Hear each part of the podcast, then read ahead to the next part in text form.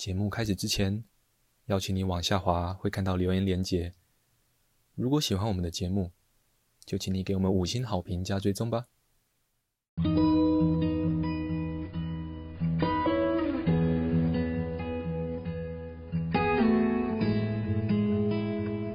我们是华人正念检查中心，欢迎收听正念好给力。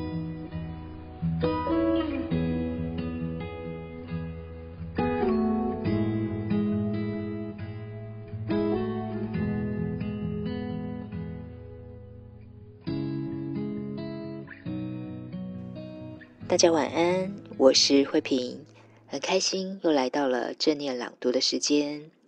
今天想跟大家分享的文章是每天最舒爽的练习——洗澡静观。这篇文章来自于胡君梅的《正念减压自学全书》。我们每天都要洗澡，但是否曾经观察过，洗澡时，您的心在哪里？是真的在洗澡，还是还没有从会议中抽离？是跟别人对话，还是跟自己对话？想着心烦的事情，计划着未来要做的事。此时，洗澡只是一个自动化的机械动作，一个需要完成的事情而已。洗完之后，心烦还是心烦，意乱还是意乱，只洗了身，没有洗到心。带入觉察的洗澡是一件超级爽快的事情，尤其在这个家家户户几乎都有热水器与莲蓬头的年代。还记得我小时候洗澡是要烧开水的。不是随时想洗就可以洗。爸妈小心翼翼地将滚烫的水倒在已经装了冷水的大盆里，限量使用。停电时点了根蜡烛，还需要留心不要被水泼灭。时至今日，洗澡已经没有那么多的前置作业了。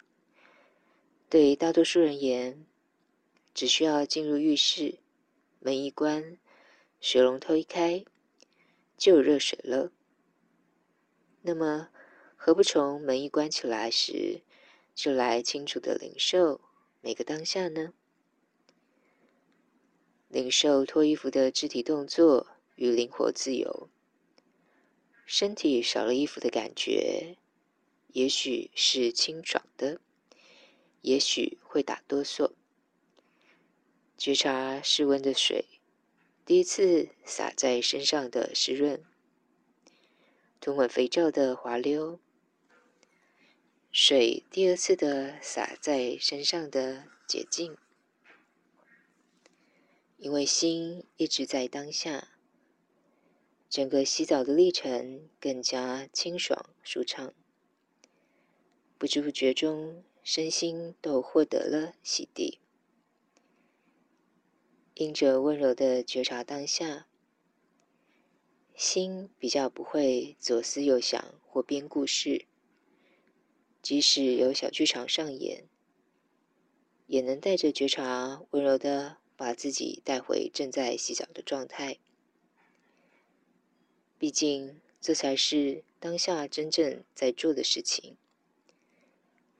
于是，这颗心从纷乱的状态。慢慢收摄与沉淀，即使烦人的事情还在，在洗澡历程当中，心从烦恼中释放出来，不再纠缠紧绷，照顾好自己的身与心，让身心处于相对平衡的状态。回头再面对所烦的事情时，将更有处理的能量与创意。因此，千万不要错过洗澡静观，不额外花钱，但加倍享受，何乐不为呢？同样的觉察习惯，可以运用在泡茶、冲咖啡、晾衣服、做菜、上厕所、打扫家里等等。所有的生活的一切都可以拿来练习，不论是开心或不开心的时刻。这样的生活静观其实非常有意思。每次的经验即使类似，但一定都有新鲜的成分，因为我们一直保持觉察当下的习惯，而当下永远是新的，没有哪个当下是旧的。开心吧！今天的分享就到这里。祝福大家有个美好的夜晚，晚安喽！